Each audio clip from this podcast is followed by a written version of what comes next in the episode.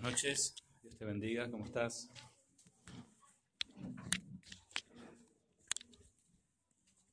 ¿Cómo están en esta noche? Saludar que está a tu lado y decirle Dios te bendiga. Dale un beso.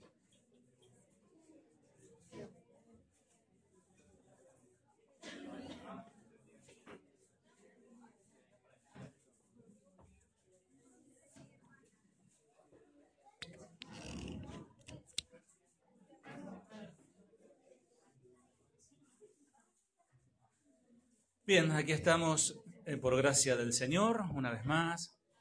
Estamos en horario. Este, vivos, por, vivos por la gracia del Señor. Amén. Vamos a leer la palabra del Señor. Salmo 55, versículo 1 al versículo 8. Es la palabra que hoy vamos a comenzar con esto. Yo soy un predicador que uso mucho, muchos versículos, este, como ustedes saben. Salmo 55, versículo 1 al, eh, versículo 1 al 8. Eh, es un salmo eh, para el director del coro, Salmo de David, que se tiene que acompañar con instrumento de cuerda, dice aquí. O sea que es una canción. Escuchen esta, esta canción del Salmo 55, 1 al 8. Escucha, oh Dios.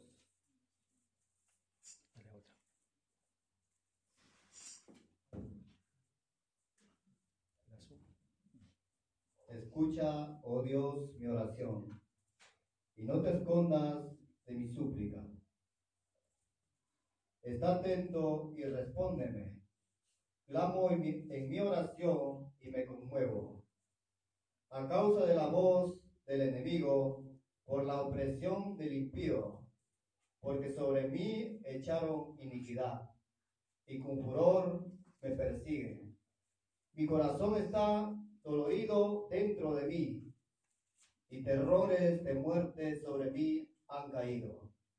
Temor y temblor vinieron sobre mí, y terror me ha cubierto. Y dije, ¿quién me diese alas como de paloma?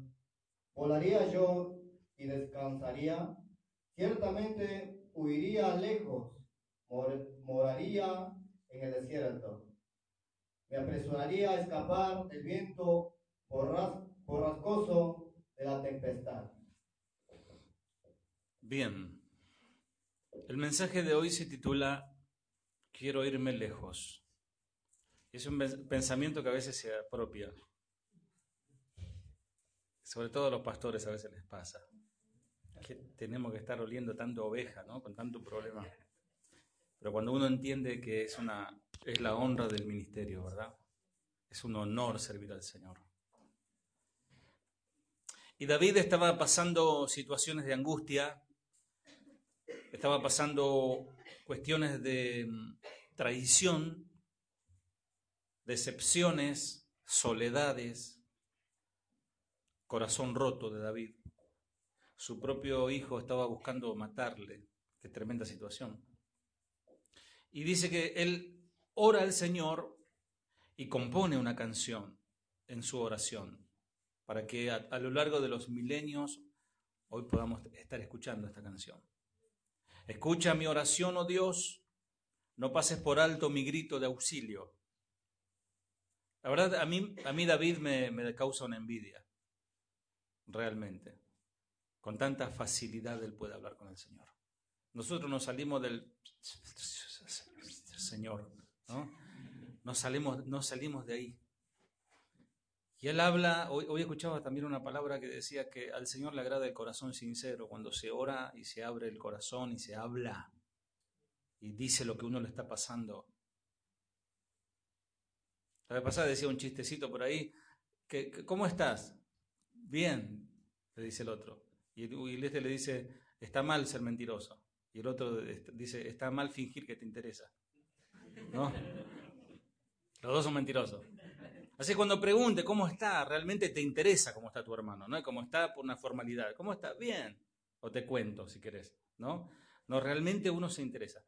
Y aquí este, el Señor abre su corazón, David abre su corazón al Señor.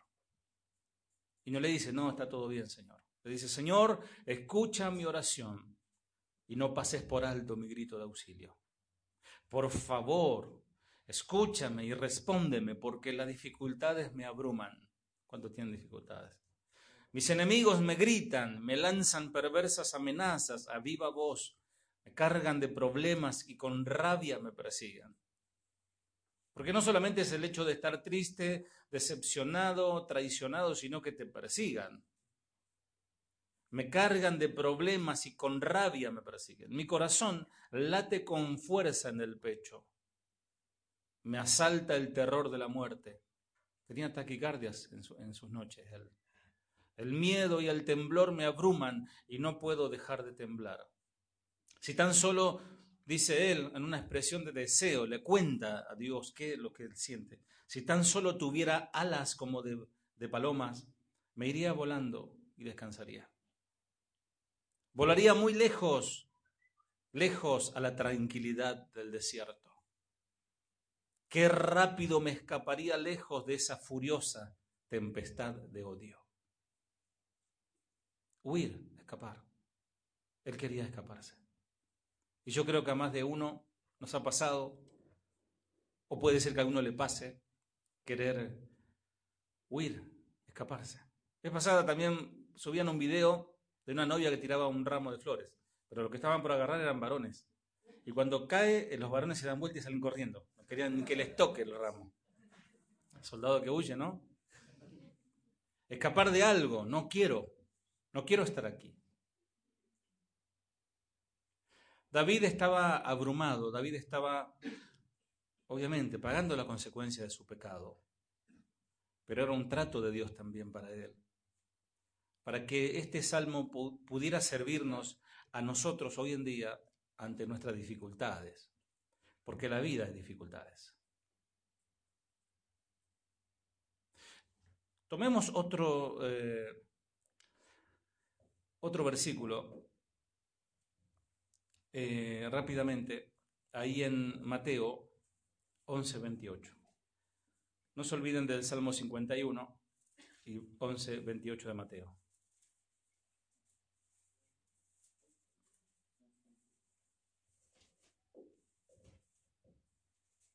Venid a mí todos los que estáis trabajados y cargados, y yo os haré descansar. Eso es lo que necesitaba David. Aquí en el Salmo 51, David clamando por ayuda, él deseando volar, deseando irse. Aquí tenemos estos versículos del Salmo, del Salmo que leímos recién, que David está orando. La oración es un bálsamo para toda herida y alivio para el espíritu sometido, para el espíritu sometido a toda carga. Cuando estás herido, cuando estás sometido bajo presiones y cargas, la oración es un bálsamo. Porque vas ante, ante aquel que te va a entender. Porque qué terrible abrirle el corazón a alguien y esa persona no te entiende. Peor, te puede traicionar. Le contaste algo en privado, le dijiste algo que vos estabas pasando y esa persona te traiciona. David, lo vemos aquí a David llorando, llorando las penas, y las penas son aminoradas cuando uno puede llorar. David está muy alarmado, pero bien podemos suponer que él estaría así por la irrupción de su hijo, como le decía Absalón, que quería hacer un golpe de, trono allí. También probablemente el recuerdo de su pecado, el pecado de matar a Urias, el Eteo. Y cuando tenemos una conciencia culpable, debemos llorar ante el Señor. Hasta los creyentes más firmes han sido llenados de, horror por un tiempo.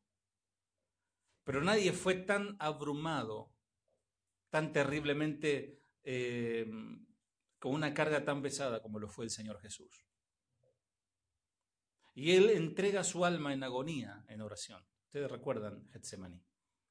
Y aquí vemos como David estaba cansado, estaba harto, no sabía para dónde agarrar. Eh, y él era el, vamos a decir, el, líder, él era el rey. Estaba rodeado de traición, de ingratitud. Hombres a los cuales él había ayudado, no sé si te habrá pasado, que se te vuelven en contra. Desilusionado, no sabía en quién confiar.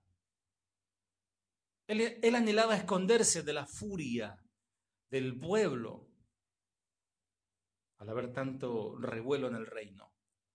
Los hombres más sabios y mejores ansían fervientemente la paz, anhelan la tranquilidad. Y más cuando estamos rodeados de bullicio, de, ruido, gente que grita, queremos escapar. El Mateo 11:28 dice, vengan a mí todos los que están cansados y trabajados. Esta versión dice, vengan a mí todos los que están cansados y llevan cargas pesadas y yo les haré descansar. Si alguno está como David que quiere salir corriendo, tomarse un, vuelo o un micro a destino desconocido, ¿hasta dónde va? No importa, hasta el lugar más lejos, no me digas dónde llega, yo quiero irme. El Señor Jesús dice, vengan a mí todos los que están cargados, cansados, yo les daré descanso. Pónganse mi yugo sobre vosotros. Dice, déjenme enseñarles, porque yo soy humilde. Yo soy tierno de corazón y encontrarán descanso para vuestras almas. El, el, cansancio físico se puede obtener con un buen colchón belmo o con una buena siesta quizás el, cuerpo puede recuperarse. Pero el alma que está cansada no se recupera con nada, solo con Dios. Dice, vengan, déjenme que les enseñe, véanme a mí que soy manso, humilde, tierno de corazón, y van a encontrar descanso para el alma. Pues mi yugo es fácil de llevar y la carga que les doy es liviana. El Señor nos da una carga liviana. Jesús hablaba a personas que estaban tratando desesperadamente de hallar, de encontrar a Dios. Estamos hablando del pueblo de Israel. Gente que por sus propios medios o por los medios que le enseñaron, la cúpula religiosa, el fariseísmo, que era todo por guardar la ley, todo por cumplir rituales, así iban a llegar a Dios. Ellos le enseñaban así. Y la gente se sentía más pecador que nunca, porque trataba de hacer todo eso, pero no hallaba la paz en su corazón. Trataban desesperadamente de ser buenas personas, mas no podían. No sé si te pasa. Ellos estaban encontrando que era imposible poder agradar a Dios.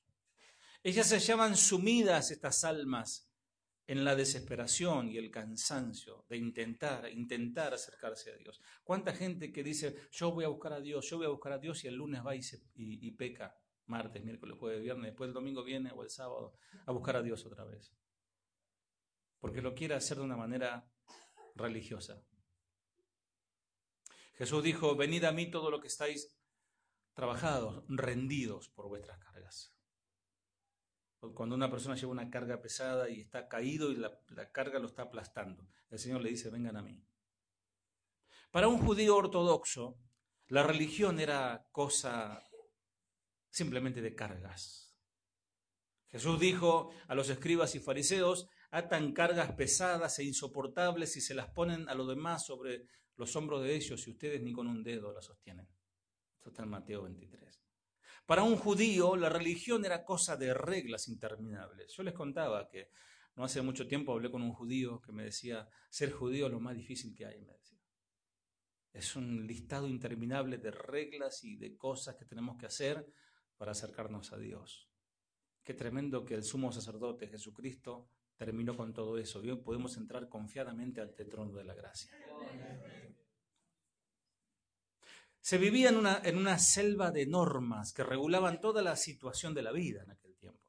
Se tenía que estar escuchando constantemente, no hagas esto, no hagas aquello, no hagas lo otro. Estoy hablando en el contexto histórico cuando Jesús dijo, venid a mí todos los que estáis trabajados y cargados. Hasta los rabinos se daban cuenta de esto. Hay una clase de parábola lóbrega o sombría que se le atribuyen a Coré. Los judíos tienen escritos antiguos que muestra lo impositiva y pesada e imposible que podía ser tratar de llevar la ley sobre los hombros. Cuando dice la letra mata, está hablando de que la ley te aplasta. Había un poco, dice, dice este escrito apócrifo, había un una pobre mujer en la vecindad de Israel que tenía dos hijas y un campo. Cuando empezaba a arar, Moisés, es decir, la ley de Moisés, le decía, no debes arar con un buey y un asno junto. Y cuando empezaba a trillar la mujer, la ley le decía, dame para las ofrendas elevada y el primero y el segundo diezmo. Ella se sometía a las ordenanzas y se lo daba todo. ¿Qué hizo entonces esta pobre viuda mujer? Vendió el campo y se compró dos ovejas para poder vestirse con su lana, o sea, alquilarla y sacar algo de provecho de los corderos. Pero cuando tuvieron los corderos, Aarón, es decir, la ley del sacerdocio, vino y le dijo, dame los primogénitos. Ella cumplió la decisión y se los dio. Cuando llegó el tiempo de equilar y se puso a equilar las ovejas, vino Aarón, es decir, la ley sacerdotal, y le dijo, dame las primicias de la lana de las ovejas, Deuteronomio 18.4. Entonces ella pensó, no puedo resistir a este hombre, es decir, esta carga de la ley. Mataré mis ovejas y me las comeré. Y cuando hizo la matanza, llegó Aarón con su ley y le dijo, dame la pierna, la quijada y el cuajar. Deuteronomio 18.3.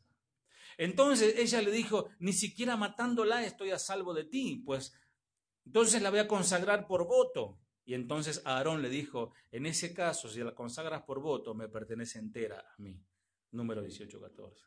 Y se marchó la ley y la dejó llorando con sus dos hijas, sin nada. Esta historieta es una, parábola de las demandas continuas que hacía la ley sobre las personas en todas circunstancias de la vida. Por eso esa gente, eh, Jesús las ve y las ve con esas pesadas cargas de la ley. El único que pudo cumplir perfectamente la ley es Jesús. Estas demandas eran sin duda una carga. Jesús, el Señor, nos invita a tomar su yugo, ya no la carga, sino su yugo. ¿Qué es un yugo? Karate. No soy judo. Un yugo es una pieza de madera, ¿verdad? Donde dos animales van allí. Dice, vengan a mí y pónganse mi yugo sobre vuestros hombros. Los judíos usaban la palabra yugo con el sentido figurado de someterse a algo. De ahí viene la palabra cónyuge. Por eso si te vas a conyugar, que sea yugo no desigual. Hablaban del yugo de la ley. Se hablaba también del yugo de los mandamientos. Se hablaba del yugo del reino, o sea, la imposición, los impuestos que ponía el rey. Se hablaba del yugo de Dios. Pero puede ser que Jesús tomara las palabras de esta invitación de algo mucho más próximo a su vida, digamos, doméstica. ¿Cuántos saben que Jesús tenía un, formón y un martillo? ¿A dónde está eso? En ningún lado está eso en la Biblia, ¿no? Pero sí, en la carpintería y eso. Y Jesús era... Entonces, aunque no dice la Biblia, el Señor clavó clavos, ¿no? Clavó madera. Él sabía trabajar la madera. Entonces, algunos se animaron a decir, cuando el Señor dijo, mi yugo es fácil, la palabra fácil es el griego restos, en griego, que quiere decir encaja bien. Mi palabra encaja bien. Si no te encaja bien la palabra es porque te estás como el, caballo no, no está domado. Los yugos de los bueyes que se hacían en Jerusalén eran de madera. Y se llevaba, miren cómo era la, forma, se llevaban el animal, al buey, al carpintero, para que el, el carpintero, a modo de quien hace la ropa del, del sastre, ¿no? Tomaba las medidas del lomo del animal y hacía la madera justa, la medida justa para que le encajara exactamente al animal, para que no lo lastimara. Luego se desvanaba la madera y se llevaba otra vez al buey, otra vez al buey, para probarlo. Y se lo ajustaba bien. Yo tenía un pastor que me decía, cuando yo ahí me corcovaba, me decía, vení, te ajusto el, el yugo, me decía. Para que no le hiciera daño al animal en su testa. Entiéndase, cerviz. Cuando la palabra del Señor dice duro de cerviz, era cuando el carpintero le traían un animal mañoso y el animal no, no quería y movía para todos lados y no le podía medir la palabra, que, el yugo que le va a ir exactamente. Y no se podía poner. Entonces, ¿qué hacían? Traían un rebenque, le daban tres rebencazos y ahí se quedaba tranquilo y le ponían el... Tengo destornillador y rebenque acá, por la duda. Es decir, que el yugo se hacía a medida como una prenda de vestir para que encaje bien, en este caso, al animal. Cuenta una leyenda que Jesús hacía los mejores yugos de bueyes de toda Galilea. Y no me, no me cabe duda, como carpintero, que él haría los mejores cosas. De... ¿Tiene duda de eso? Bien. Y dice que se iban a su taller de y de todas partes a comprarle los yugos para los animales. En aquellos días, la carpintería de José y de Jesús. Y como ahora en muchos sitios los talleres tenían sus, sus lemas, sus carteles, ¿no? Este, carnicería Carlito, ahí hoy, ¿no? Aquí era el, digamos, dicen los, eh, los que se animan a decir esto, que Jesús tenía un taller y al yugo le ponían como un, una inscripción, un sello, mi yugo encaja bien, estos funcionan bien. Interesante. Y es posible que Jesús estuviera usando aquí un cuadro de su taller de carpintería. Es muy posible, esto es apócrifo, no tome uh, una revelación nueva, ¿no? Esto es... Porque el Señor estuvo eh, eh, durante sus años de silencio, estaba trabajando en la carpintería. Y el Señor cuando dice, mi yugo es fácil, eh, mi yugo encaja bien, usa esa frase. Lo que esto quiere decir, la vida que yo te doy no es una carga que te aplaste, la vida que yo te doy encaja perfectamente para vos. Pero amados, esto es para cristianos o para huellecitos que vienen, aunque medio corcoveando, el de la palabra le va a ir. Lo que quiera que sea que Dios nos proponga va a encajar exactamente en nuestras necesidades en la vida. Jesús dice, mi carga es ligera. Como decía un rabino, mi carga se ha convertido en mi canción. No es que sea siempre fácil de llevar, pero se nos impone de parte del Señor con amor. Mas Satanás te va a poner un, hierro, un, yugo de hierro y garfios en la nariz y te va a arrastrar. Eso es lo que hace Satanás. Mas Él te llama a tu, en tu voluntad a que vengas y te coloque bajo su yugo. No te está obligando. Cuando recordamos el amor de Dios, cuando nos damos cuenta de que nuestras cargas es amar a Dios y amar a nuestros semejantes, entonces nuestra carga se convierte en una canción. Se cuenta que uno se, eh, encontró una vez con un niño que llevaba a cuesta a otro más pequeño, que era paralítico. Esa es mucha carga para que tú la lleves, le dijo el hombre. Y el niño dijo, no es una carga, Señor, es mi hermanito. No sé qué pensás de tu hermano. No, esta cabra rebelde la estoy llevando porque no. ¿Ah? ¿Cómo están en esta noche? ¿Comenzamos? ¿Tienen tiempo? Bueno. Amados, la vida nunca está libre de conflictos. Les tengo noticias. Ni jóvenes que recién empiezan a vivir, que Joven, alégrate en tu juventud. La vida está llena de conflictos. sea que estés en Dios o en el diablo. La vida está llena de conflicto. Y es por consecuencia de vivir en un mundo caído. Este es un mundo caído. Sin duda siempre habrá problemas. Y nunca faltará deseos de huir lejos a otro sitio en donde no conozcamos a nadie y que nadie sepa nada de nosotros. Comenzar una nueva vida. Si alguno de ustedes está cansado de los problemas, tú que estás cansado de los problemas, a la mañana, a la, noche se escucha, ¿no? Cada vez están más gordos los tipos, claro. Hastiados de los conflictos y las situaciones difíciles. Y de repente, bueno, tomás la decisión de dejar todo atrás. Te alejas de todo. Te alejas de la rutina diaria. Mandas a pasear tu empleo, tu jefe, tu capataz, tu compañero. Dejas de, ver a esa gente, dejas de ver a esos vecinos y estás dispuesto a abandonar hasta tu propia familia, de repente, y, decidís irte a un lugar lejos, totalmente desconocido, al Tíbet. Bueno, no al Tíbet no, te vas, no sé, allá a las sierras de, de allá de Asunción, Paraguay, que estuve conociendo por ahí. lugares hermosos. Ahí no me conoce nadie, me voy a ir ahí y empiezo a hablar otro idioma y todo y te fueras a vivir allá lejos, arriba de la montaña, estando tú y tu alma en soledad. Ay, por fin me alejé de toda esta gente tóxica. Muy bien que son todos tóxicos ahora, ¿no?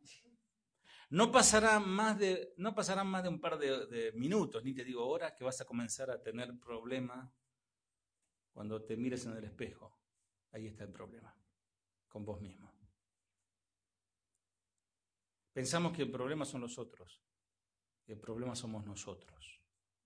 Pensamos que huyendo de los, de los, lugares, o mudándote a otro lugar, o mudándote de país, o, cambiándote la identidad, vas a cambiar de vida. ¿Cuánta gente yo escuché de esto? Y yo tengo gente, amigos en, Estados Unidos, otro en España, otro en Alemania, amados lejos de Dios, siguen siendo su vida perdida. Con un poquito más de plata, eso sí. Es que la naturaleza del ser humano es caída, con tendencia, con inercia a lo malo. Y por ende, lo que está haciendo continuamente el hombre es intentar alejarse del mismo Dios. En realidad eso es lo que hace. Salmo 139, 7 al 12. Tenemos también ahí al poeta tratando de escaparse. Salmo, vamos al tiempo que busquen, Salmo 139, 7 al 12. ¿A dónde me iré de tu espíritu?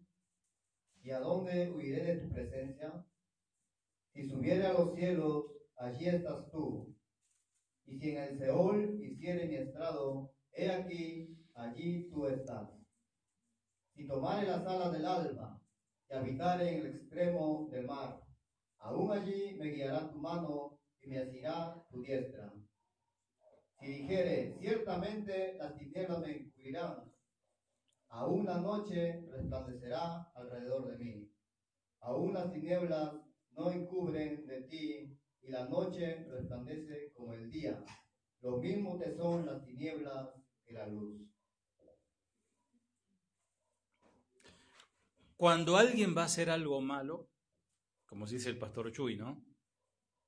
Se prueba eh, de qué está hecho una persona, se prueba qué hay en el corazón de, de una persona cuando está solo, cuando está sola.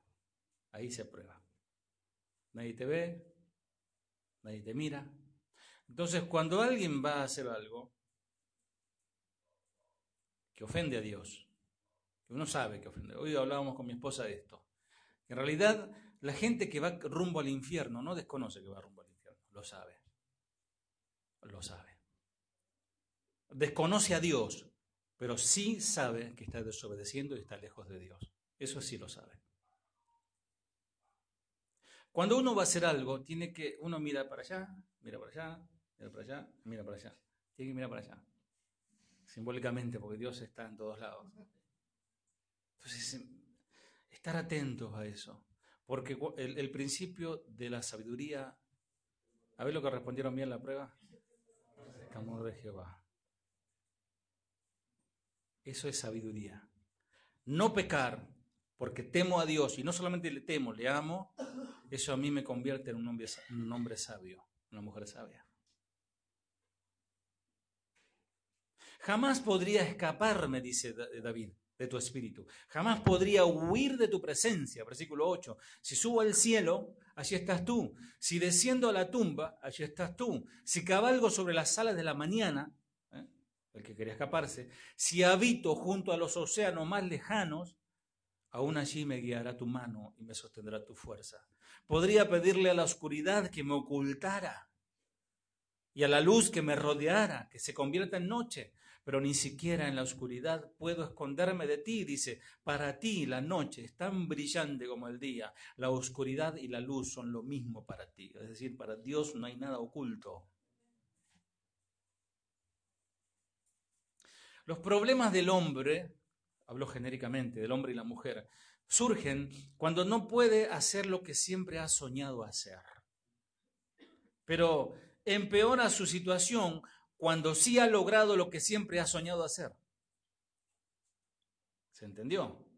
La persona tiene problemas porque no logra. Como decía la vez pasada, eh, lo que, lo, que tienen, lo que no tienen hijos sufren porque no tienen hijos. Lo que ya tienen hijos sufren porque tienen hijos. Lo que no tienen trabajo lloran porque no tienen trabajo. Lo que tienen trabajo están desesperados porque tienen trabajo y quieren irse. Eh, y que quiero irme lejos, dicen. Los problemas del hombre surgen cuando no puede hacer lo que siempre ha soñado hacer, pero empeora su situación cuando logra hacer lo que siempre ha soñado hacer.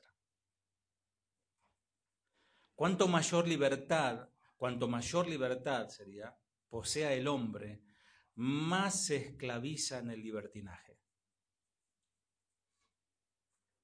¿Qué harías con un bolsito de López? Uno solo, no te digo, no seas ambicioso. Eran, ¿Cuánto eran? 9 millones de dólares. 3 milloncitos. Te la tiro así y en tu mente empieza, ya te, un habano, pero de chocolate, señor. Y uno ya, la mente sola vuela. dicen que hay algo, la, velocidad de la luz son 300 y pico de mil kilómetros por segundo. Dicen que la mente, la mente iguala la velocidad de la luz. Uno ya está, ya, ya están allá, ¿no? en el Caribe, ¿no? Ojo que está el huracán que está llegando por ahí.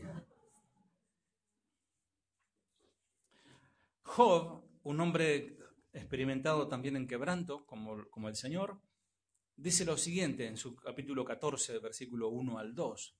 Job 14, 1 al 2. El hombre nacido de mujer, corto de días y hastiado de sinsabores sale como una flor y es cortado, y huye como la sombra y no permanece. Es decir, el hombre nace para sufrir, si fuese la Biblia gaucha. Decía un predicador, mujer, trate bien a su marido. Ya cuando nació ya le dieron uno para que respire. En el jardín le dejaban la oreja larga porque era cabeza dura, ¿no? Y lo fajaban todo el tiempo. La vida, cuando más difícil, más dura es la vida cuando más difícil es el hombre. El hombre nacido de mujer, corto de días y harto de sinsabores. Que sale como una flor y es cortado y huye como la sombra y no permanece. Lo que hemos vivido más de, más de dos décadas, o tres también y cuatro, llegando a cinco, Sabemos cada vez y nos damos cuenta que los días son más cortos. Por ahí andan diciendo que los días son más cortos, que ahora son 14 horas. Yo la verdad es un poco probable eso, pero algo pasa que pasa más rápido. Y son cortos, pero las aflicciones se multiplican. Las angustias, los dolores, las tristezas, amarguras, eh, traiciones, desilusiones, incomprensiones, un montón de cosas que nos suceden en el día que hace que nuestro día se haga difícil. Y fíjense cómo somos, nosotros nos detenemos en algo malo y nos olvidamos de todas las bendiciones de, toda la semana. Nos detenemos más en las cosas malas que nos pasaron, en quejarnos, que en darle gloria a Dios por todas las cosas buenas que nos dio y por la misma vida, ¿no? A medida que adquirimos conocimiento en su palabra y sabiduría en su misericordia, entendemos y descubrimos que para nada estamos firmes en esta tierra. Todo lo contrario, notamos cuán leve es nuestro paso, según dice Job, nuestra existencia en este planeta, que ni siquiera hemos comenzado a recorrer este planeta. ¿Cuántos conocen más allá de las fronteras? ¿Cuántos pudieron salirse de, de viajar a otro país? Algunos sí han podido. Pero por más que hayas viajado a otro país, te queda kilómetros y kilómetros por conocer. Y sabes qué, tengo noticias, no lo vas a conocer nunca. Te vas a morir, no lo vas a conocer nunca. No te alcanza la vida. Así que comprate un atlas y más así un... ¿no? Como una flor, dice, que brota y se marchita. Cuando habla de una flor, habla de nuestra delicadeza, nuestra fragilidad. Crece, muestra su esplendor, la juventud múltiples colores, si no es el señor, apaguen el WhatsApp. Múltiples colores y destila delicioso aroma, pero en poco tiempo se marchita. Nuestra brevedad es tan insignificante que Job la compara a la vida como una sombra que huyó. Es decir, nadie la recordará jamás.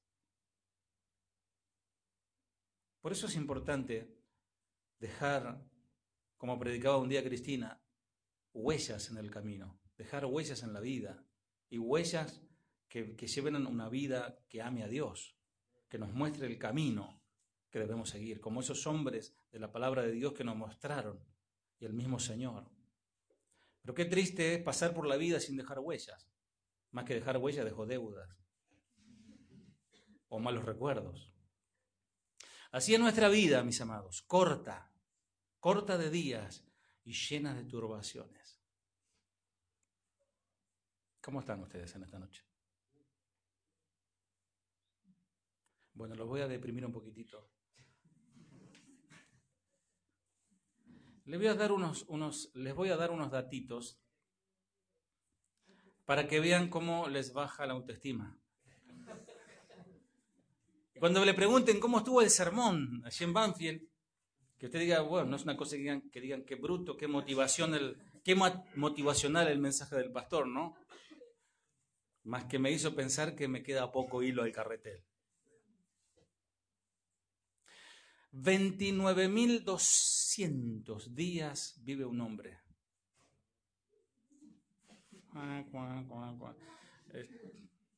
No sé cuántos miles ya se te fueron. 29.200 días vive un hombre de 80 años. Si tienes 40, te quedan 14.000.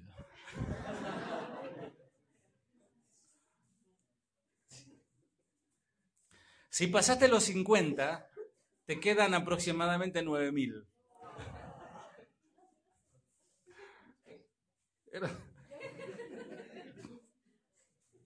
Y si me propongo preocuparte un poquitito más, 960 son los meses que vivirás.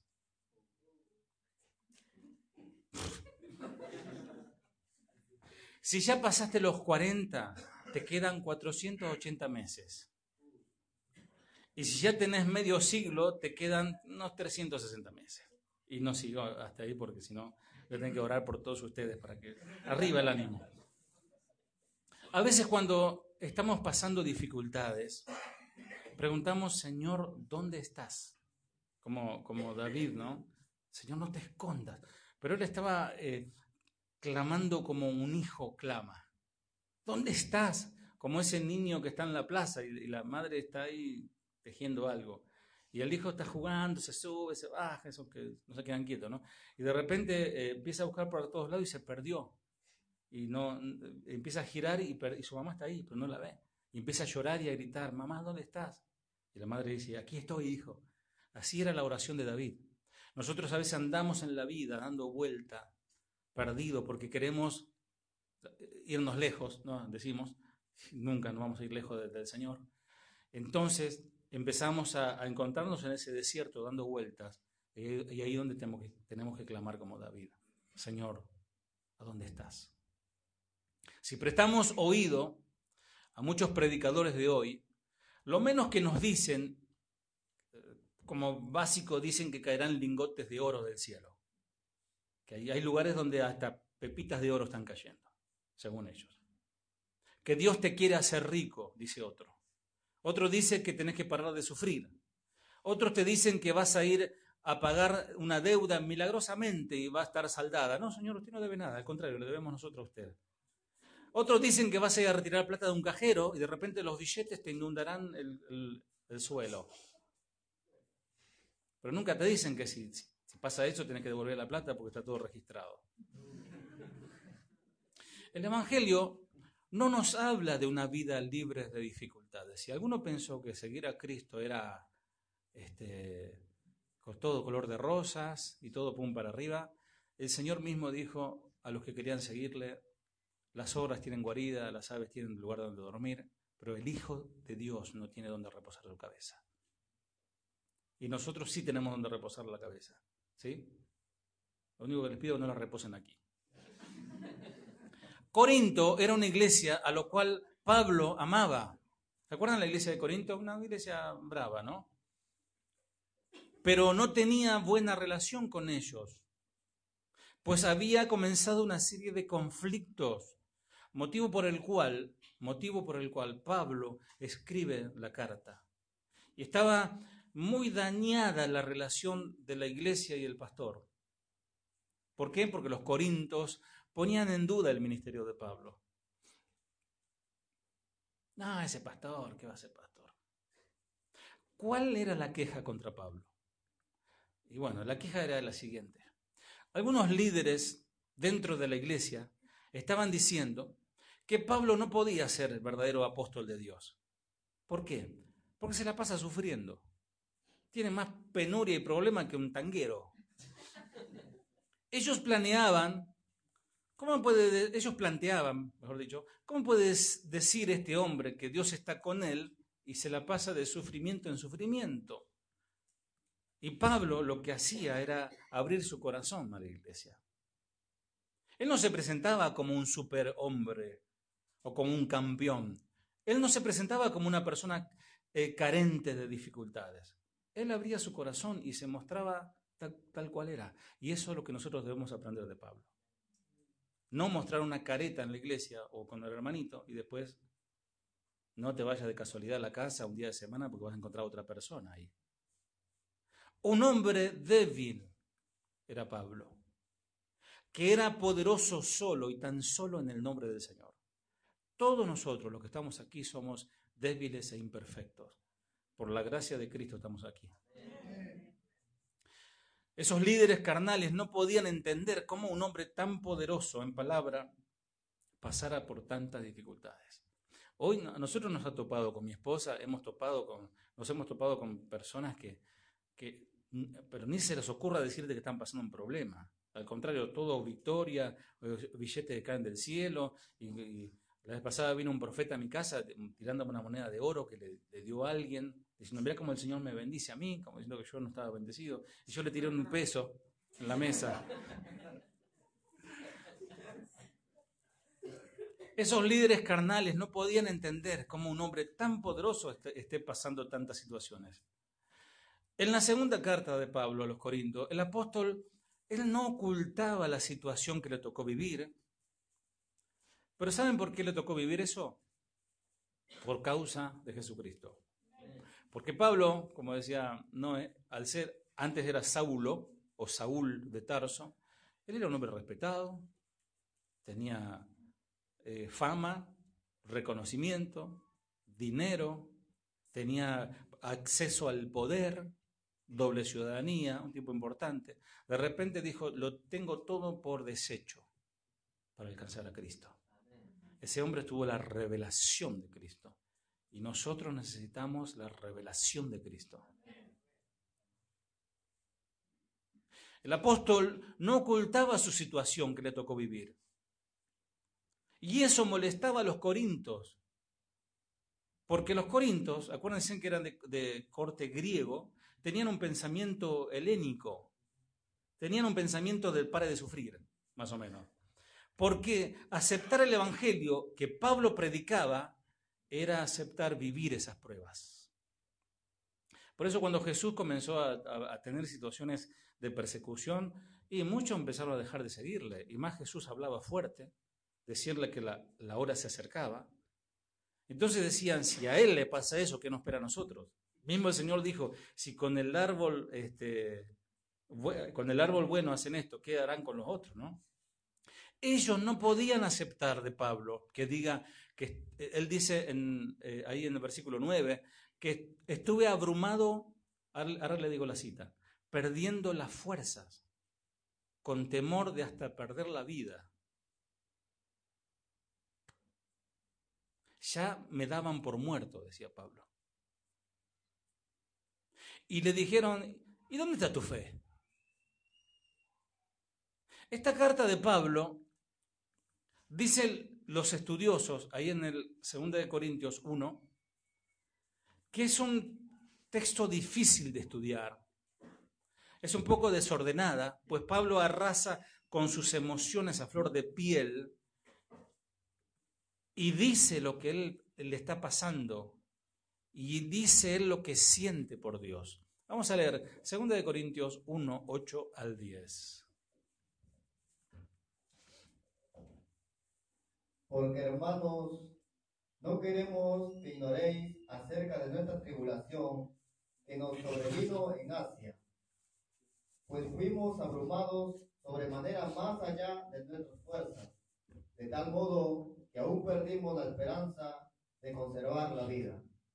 Pero tuvimos en nosotros mismos sentencia de muerte para que no confies, confiesamos, confiásemos, perdón, confiásemos en nosotros mismos y no en Dios que resucita a los muertos el cual nos libró y nos libra, y en quien esperamos que aún nos librará de tan gran muerte. Amados hermanos, dice, pensamos que tienen que estar al tanto de las dificultades que hemos atravesado en la provincia de Asia. Fuimos oprimidos y agobiados más allá de nuestra capacidad de aguantar. Y hasta pensamos que nos, se nos iba la vida, que, que nos moríamos. De hecho, esperábamos morir, dice el versículo 9. Pero como resultado dejamos de confiar en nosotros mismos y aprendimos a confiar solo en Dios, quien resucita a los muertos. Y efectivamente, Él nos rescató del peligro mortal y volverá a hacerlo de nuevo. Hemos depositado nuestra confianza en Dios y Él seguirá rescatándonos. Amados, ustedes no se dan cuenta cuando alaban al Señor, cantan canciones de confianza. Señor, yo creo en ti, Señor, este, tú eres mi escudo, Señor, tú eres mi fortaleza, Señor, este, en ti espero, y tantas letras que cantamos. El Señor nos escucha y dice, bueno, te voy a poner una prueba. A ver si lo que decís es cierto. Pablo estuvo a punto de morir lucharon para tratar de, salir adelante, pero en un momento se dejaron estar y, dijeron, confiamos en Dios. Y si morimos, Él tiene poder para resucitarnos. De hecho, cuando a Pablo, muchos teólogos dicen, cuando a Pablo lo apedrean, lo taparon en piedra, lo mataron y resucitó. Muchos teólogos serios dicen eso. Y siguió predicando. O sea, eh, él sabía que tenía una misión que cumplir. Fíjate, en 2 de Corintios 6, 4 al 5, lo que nos dice. 2 de Corintios 6, 4 al 5.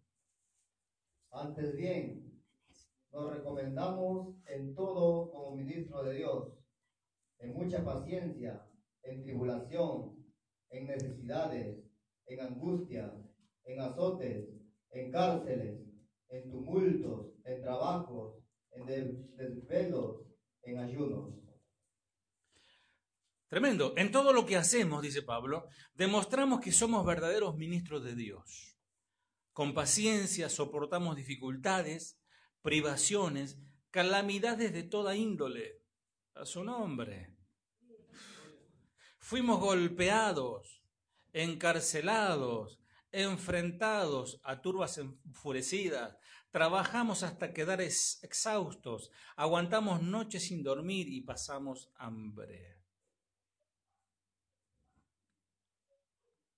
Otra vez Pablo. ¿Y dónde está la vida victoriosa? ¿Cómo no ataste al diablo? ¿Cómo no le, rociaste sangre? Fíjate lo que dice 2 de Corintios 11, 23 al 24. Sigue Pablo abriendo su corazón y contando lo que le estaba pasando. Por eso los corintios no le tenían mucha simpatía. 2 de Corintios 11, 23 al 24. Son ministros de Cristo, como si estuviera loco hablo yo más, en trabajos más abundantes, en azotes sin número, en cárceles más, en peligro de muerte muchas veces. De los judíos, cinco veces he recibido cuarenta azotes menos uno. ¿Son siervos de Cristo? Dice. ¿Cuántos son siervos de Cristo aquí? Bueno, sé que sueno como un loco, pero yo he servido mucho más, dice Pablo. He trabajado con más esfuerzo no se está agrandando Pablo, ¿eh? está mostrando lo que él estaba pasando. Dice, me han encarcelado más seguido que a ustedes. Fui azotado innumerables veces y enfrenté la muerte en repetidas ocasiones. ¿Cuánto enfrentaron la muerte por Cristo? En cinco ocasiones distintas, dice, los líderes judíos me dieron 39 latigazos. 40 menos 1, 39. Por cinco, ¿cuánto te da? 195 latigazos en el lomo. Por eso yo llevo la marca de Cristo en el cuerpo. Pablo se sacaba la remera, la camisa y otra que Rambo. Tenía todo un, mapa ahí atrás. Sí. Dice, tres veces he sido azotado con vara, versículo 25. Ahí habla con vara sin límite. Sin límite. ¿Por qué? Hasta que el reo se desmayara. Cuando el reo se desmayara, Ahí dejaban de, darle. Una vez fui apedreado, y dice en la traducción, hasta la muerte. Tres veces he padecido naufragio. Una noche y un día he estado como náufrago en alta mar. 26. He estado en muchos viajes muy largos, enfrenté peligros de ríos y de ladrones, enfrenté peligros de parte de mi propio pueblo, los judíos y también de los gentiles, enfrenté peligros en ciudades, en desierto y en mares, enfrenté peligros de hombre que afirman ser creyentes pero no lo son. 27. He trabajado con esfuerzo y por largas horas y soporté muchas noches sin dormir. He tenido hambre, he tenido sed y a menudo me, me he quedado sin nada para comer. He temblado de frío sin tener ropa suficiente para mantenerme abrigado.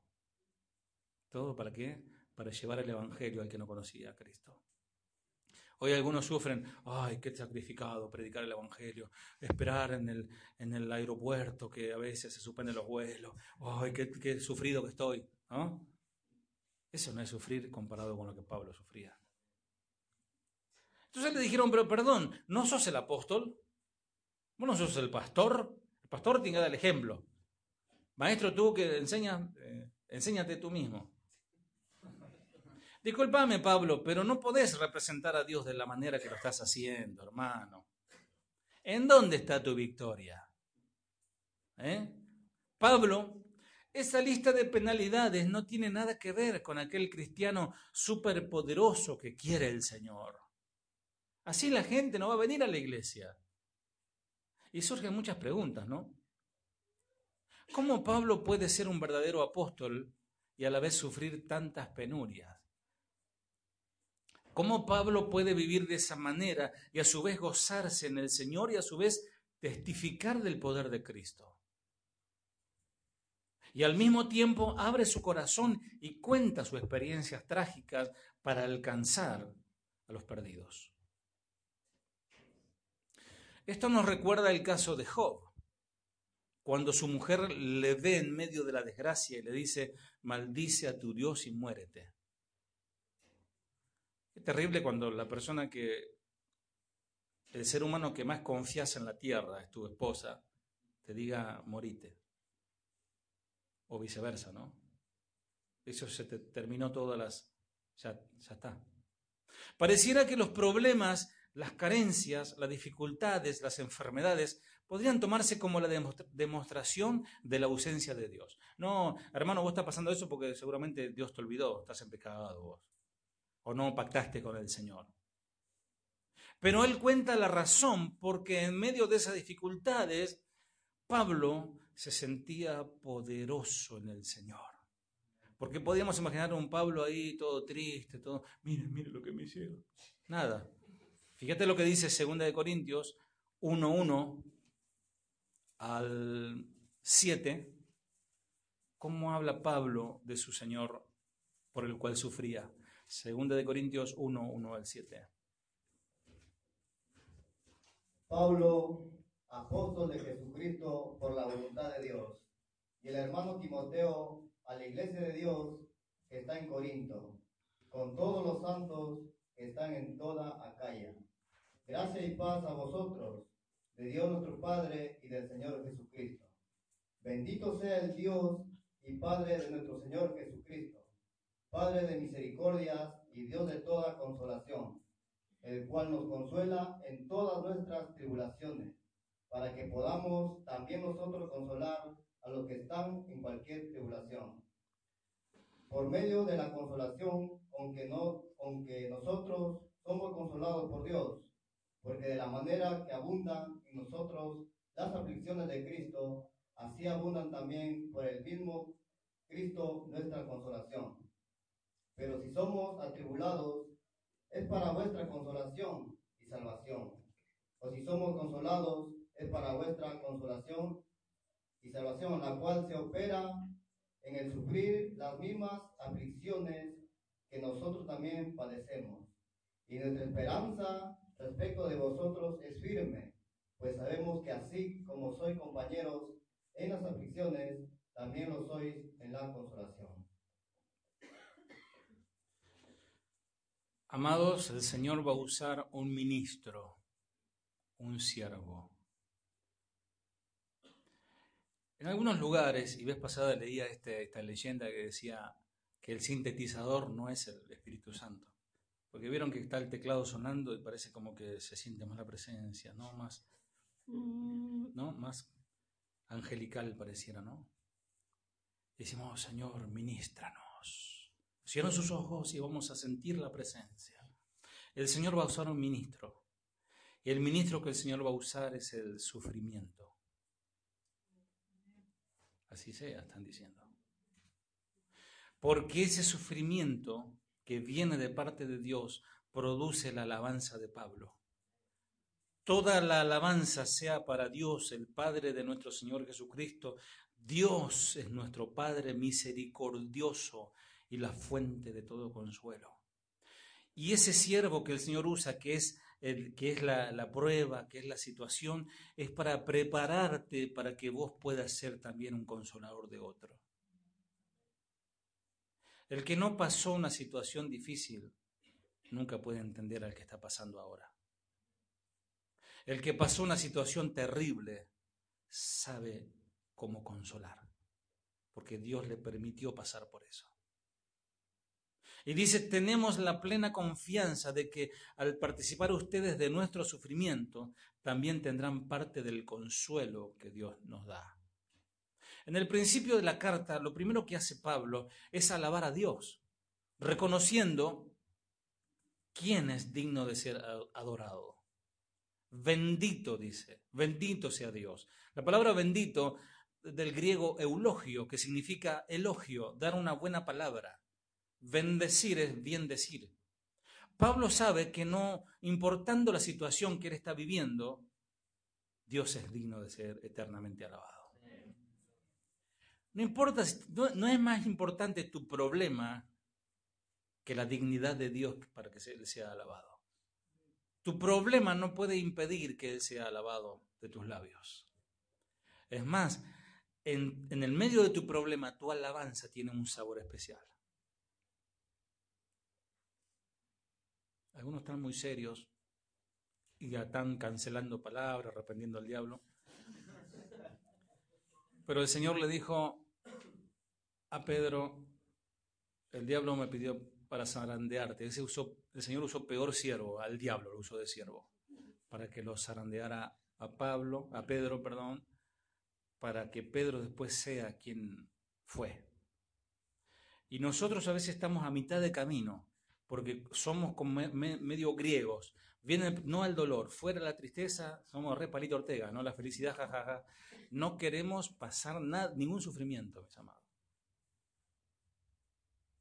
Y necesitamos pasar por sufrimiento para que nuestro orgullo, nuestra soberbia sea quebrantada. Job dijo, el Señor dio, el Señor quitó. Sea su nombre bendito. Elogió al Señor. La realidad de Pablo no dependía de las circunstancias que le tocara vivir. Y él no dijo, quiero irme lejos de esto. Él decía, Señor, quiero estar cerca tuyo.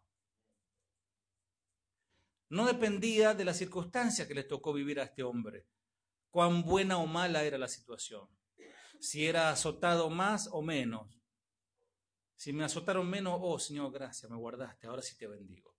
Si el barco llega a puerto o naufraga en el mar, él alaba igual al Señor. Si había alimento en su plato o ni siquiera plato había. Si tuviera un abrigo para estar calentito o en pleno invierno estuviera pasando frío. Amados, la realidad de la vida espiritual de Pablo radicaba en la alabanza a un Dios todopoderoso en cual él depositaba plenamente su confianza. Bendito sea el Dios y Padre de nuestro Señor Jesucristo. Y esas palabras en la boca de un hombre sufrido, un hombre que lo dejó todo por Cristo, todo, su, lugar, su lugar de confort, él dejó para seguir a Cristo. Esto es reconocer a Dios que nos envió el Salvador. Dios es todopoderoso. Amén. No hay nada imposible para Dios. Pero nada, ¿eh? Pero Él no es Papá Noel. Que solo está para suplirnos lo que le pedimos. Ni tampoco es el Chapulín Colorado, ¿no? Que, oh, ¿quién podrá ayudarme ahora? Y aparece el Señor ahí. No. Amado, necesitamos resolver nuestro problema del concepto que tenemos de Dios. Dios es santo. Y merece nuestro temor. Pablo, eh, David decía, Señor, cuán temible es tu nombre en toda la tierra y hablaba de espantoso. El Señor no murió en la cruz para resolver nuestros problemas temporales. El Señor subió a la cruz para resolver nuestros problemas eternos. Su amor es eterno. Su gracia recibida, su sangre preciosa derramada, la, la, salvación por fe es el regalo más grande que el hombre puede recibir en esta vida. ¿Qué preferís? ¿Un bolsito de López o ser salvo. Amén. Me gustó eso.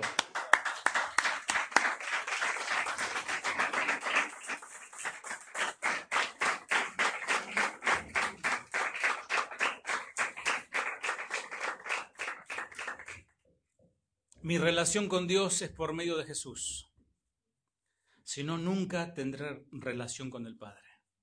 Yo no puedo, no puedo ir directamente con Dios y hacer, hacerme el, el espiritual hoy de decir, oh, yo hablo con el Padre directamente. Si yo no paso por la cruz de Cristo, no me arrepiento de mis pecados y no soy juntamente crucificado con Cristo, nunca tendré relación con el Padre.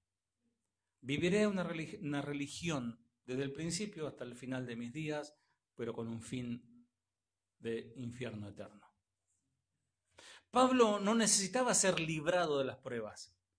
Él sabía muy bien que estando en Cristo él era una nueva criatura y que las cosas viejas pasaron y todo es nuevo. Para él era una expectativa de lo que Dios iba a hacer. La pregunta es, ¿cómo percibimos a Dios nosotros? Si nuestras vidas pertenecen a Dios, lo primero que debemos reconocer en nuestra condición es que somos débiles. Pero al mismo tiempo reconocemos el poderoso amor de Dios que un día en el cual ni esperábamos a Dios, porque esa es la verdad. Hay una canción por allí que decía una aventura que tanto soñé, Nadie, nadie está buscando a Dios, es decir, no, quiero yo amar a Dios y servirle. En realidad nadie lo busca, pero Él vino a nosotros y nos habló. Usó algún, algún siervo suyo para predicarnos la palabra. Y escuchamos sobre Cristo. Y nos, nos salvó y nos tomó para sí, nos hizo sus hijos y nos prometió herencia juntamente con Cristo. Eso es maravilloso. Esa es nuestra primera convicción, la que provoca la alabanza. Bendito sea el Dios y Padre de nuestro Señor Jesucristo. Amados, no, hay una canción muy linda que dice, no vamos a encontrar reposo hasta que no estemos con Él. Cuando estemos con Él, no nos separaremos más de Él. Porque no vas a estar en el cielo y decir, bueno, Señor, quiero irme lejos. ¿Dónde está mi morada? Ya en la colina. ¿No? Pablo no queda allí y él sigue exaltando, dice, Padre de misericordias y de toda consolación. Qué bueno que es la consolación. Para ser consolado se necesita sufrir, si no, nunca vas a necesitar consuelo. ¿Qué significa misericordia? O misericordias. ¿Por qué está en plural? Padre compasivo para con su hijo. Es una palabra justapuesta. Misericordia tiene que ver con ver, ver la miseria del otro, miseria. Cordia tiene que ver con la palabra cardio, corazón. Ser movido en su corazón al ver la necesidad del otro. Y esto tiene que ver con la, característica de la naturaleza de Dios. Misericordia, del griego eleos, que significa que él se fue movido a misericordia. Pablo utiliza un texto, e, es difícil, eo y tirmos, que significa misericordias. Tiene que ver con las actitudes de la compasión, amor, compañía, lealtad, pena, lástima, sufrir con el hijo que se duele, Padre de misericordia, en cuanto un padre ve a su hijo sufrir, él sufre en su corazón. Vos cuando ves a tu hijo que le duele el oído y llora como un condenado, vos querés el pensamiento, pero eso a todo le pasa. Que me pase a mí, Señor, ese dolor. Que a él no le duela más y me duele a mí. ¿No? Y, ese es el sentimiento de misericordia. Es un padre que comparte tu sentimiento, el Señor. Pero no te abandona. No te deja tirado en el dolor. Pablo entendía perfectamente esto y decía, no importa lo que yo esté pasando, mientras tú, Señor, estés aquí. Dios está conmigo como poderoso gigante. Separado de mí, nada podéis hacer.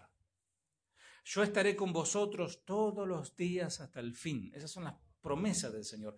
Un cristianismo no es ausencia de problemas si no es presencia de Dios en medio de los problemas. Amados, este es un sentimiento paterno de parte de Dios. Si vosotros, siendo malos, sabéis dar buenas cosas o buenos regalos a sus hijos, ¿cuánto más vuestro Padre Celestial? Dice en 2 Corintios que es Dios de toda consolación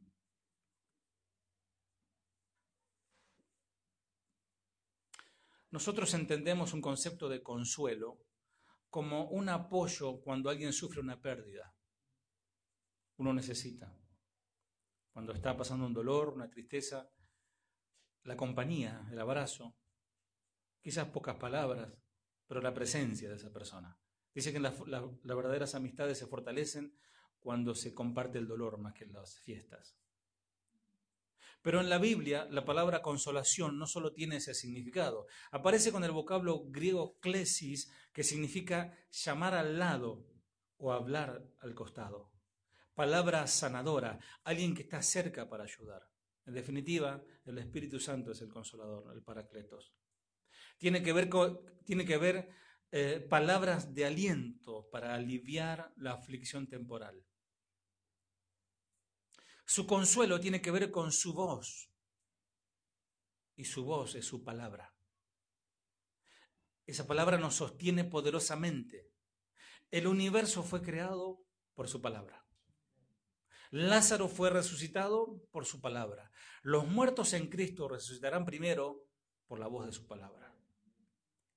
Amados, el milagro no solo se produce cuando desaparece una aflicción, decir, oh, soy libre, no. El milagro es cuando podemos atravesar esa aflicción. Cuando uno le da a su hijo todo lo que pide sin restricciones, está formando a un ser egoísta y soberbio para mañana. Vieron que hay padres que le da todo, todo, ¿no? Todo le da. El mismísimo Señor, el mismísimo Señor, en medio de la agonía dice, Señor, no se haga como yo quiero, sino como tú quieres. ¿Saben por qué dijo el Señor eso? Porque si Él, como hombre en ese momento, no quería sufrir en la carne, obviamente, ¿quién quiere ser atravesado en la cruz? Pero Él vino a cumplir, para eso he venido, dice su palabra. También nos habla de que yo soy vuestro consolador en Isaías 51, no lo busquen. Yo soy vuestro consolador. Esto es para entender que Dios no es el genio de la lámpara de Aladino. Dios es el Todopoderoso que nos va guiando, dirigiendo en medio de la adversidad. Ustedes fíjense cuando el Señor comienza a llamar a los discípulos, le dice, síguenme, síguenme. La gente decía, quiero seguirte, Señor. Y el Señor le dice, si me van a seguir, saquen cuenta primero. Pero a los que lo siguieron, dice que le siguieron en la barca, se subieron a la barca y terminaron en medio de un, huracán, a punto de morir. O sea, los que le siguen realmente al Señor, el Señor los lleva en medio de la tormenta para ser probados. Si realmente le van a seguir siguiendo. Hay gente que no aguanta la... Hay gente que habla mucho, mis amados, pero al primer problema me quiero ir lejos. Le daremos gloria y alabanza y honor a su nombre, pues hemos vencido victorioso. Amén. A propósito, el concepto que se tiene de vencer hoy es tener problemas, tener un problema, decir, le voy a volar la cabeza a Goliat con esta espada, ¿no? Y salir y pisarle la cabeza victorioso. Termino. ¿Cuándo se dice que se ha vencido una guerra? ¿Alguien sabe la respuesta?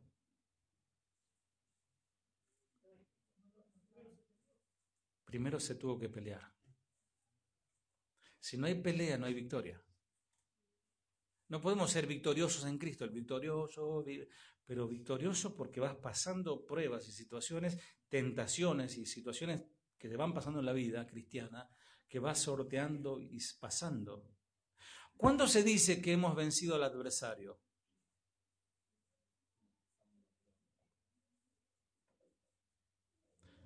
Cuando se ha transpirado la camiseta. ¿Cómo está el campeón del boxeador? ¿Cómo está Rocky Balboa después de que lo agarró el ruso? Ni la mujer lo conoce. Adrián, está todo con su rostro golpeado, la cara llena de, cositas, ¿no? Pero ganó la, ganó la pelea. Hermanos, para ser vencedores hace falta batallar, sufrir por amor. Y no simplemente decir, me quiero ir lejos. Porque ese lejos es facilismo. Huir es de cobardes. Dice que el Señor los consolaré allí en Jerusalén, como una madre consuela a su hijo. Cuando vean estas cosas, su corazón se alegrará, florecerá como la hierba. Todos verán la mano de bendición del Señor sobre sus siervos y su ira contra sus enemigos. Isaías 66. ¿Te das cuenta que el Padre está a tu lado en medio del, problema? ¿O te estás quejando como en el desierto? A veces mostramos una imagen lejos de lo que realmente somos. Qué bueno es poder decir cuán débiles y pecadores somos para fortalecernos en el Señor y poder consolarnos unos a otros. Yo estoy en dificultades, yo tengo temores, me he metido en problemas, pero Dios está conmigo como un poderoso gigante. Yo confío en Él. Por lo tanto, el Dios que me ha consolado a mí, te puede consolar a vos también. No es mis palabras, no es mi presencia, sino la presencia del Señor y la presencia de su palabra. Porque los hombres son imprescindibles. Nuestro mayor problema como iglesia es que somos muy fuertes, muy autosuficientes, tenemos el control sobre nuestra vida, hacemos y deshacemos como se nos da la gana. Entonces, el Señor dice que su poder se, perfecciona en nuestra debilidad. Debemos aprender de Pablo a tener un corazón abierto y mostrarnos como somos, dependiendo siempre de Dios y darle la gloria a Dios. El ministro de, la consolación fue dado a todos el ministerio, perdón, de la consolación. ¿Para qué? Para testificar el gozo, la victoria en Cristo. No para exaltarnos a nosotros mismos. ¿Cómo estás, hermano? Bendecido y en victoria para la gloria del Señor. El diablo está vencido sino para exaltarlo a Él, como decía mi amigo Claudio, Pastor Claudio. No se trata de mí, sino de Él. Mira cuán débil soy y cuán grande es Él. Y cuando tengas deseo de irte lejos, en medio de las dificultades, en medio de tus temores, en medio de las enfermedades, en medio de las luchas, en medio de los vaivenes de la vida, en, medio de, de nuestros quebrantos, en medio de, nuestro, de la prueba con el esposo o la esposa, en medio de las dificultades con los hijos, en medio de las dificultades económicas. El grande es Dios, Padre de todas misericordias y de toda consolación. Muchos creen que lo más importante es tener, lo más importante es tener la bendición de Dios, la unción, tener doctrina, tener la gracia, tener sabiduría, talento, tener este, el gozo, poder, revelación, visión y un montón de etcétera.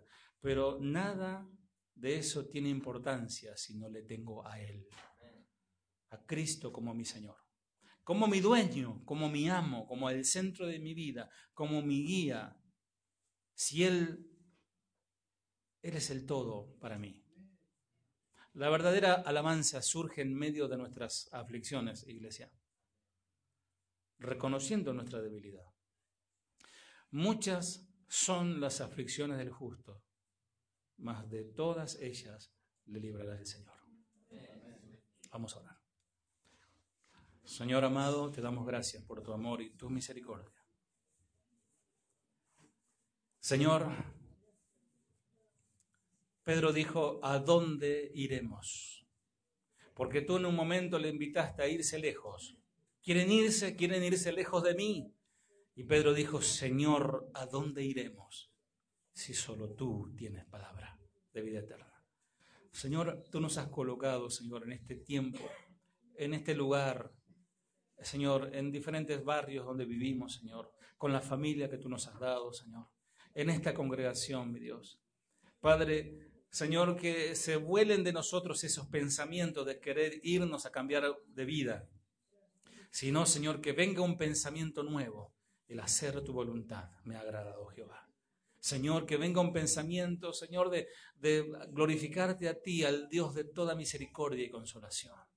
Si estoy pasando situación, si estoy pasando pruebas, debemos, debo sentirme dichoso por haber tenido en cuenta por Dios, de pasar pruebas, porque el Señor aún a sus hijos, a quienes ama, disciplina y castiga, azota, porque son sus hijos. Señor, te pido, Señor, no que le libres si esto es un trato tuyo, sino que le des la fuerza para, Señor, poder aprender, poder, Señor, fortalecer su fe y salir victorioso de esta prueba. Y cada prueba, Señor, como decía recién un hermano, es como el oro, Señor. El oro, cuando más fuego, Señor, es sometido, más puro es, más valor, más valor tiene. Bendice a mi iglesia, a mis hermanos, Señor. Tu palabra, tu presencia lo sostendrá, Señor. Gracias en el nombre de Jesús. Amén. Dios te bendiga, iglesia. Amén.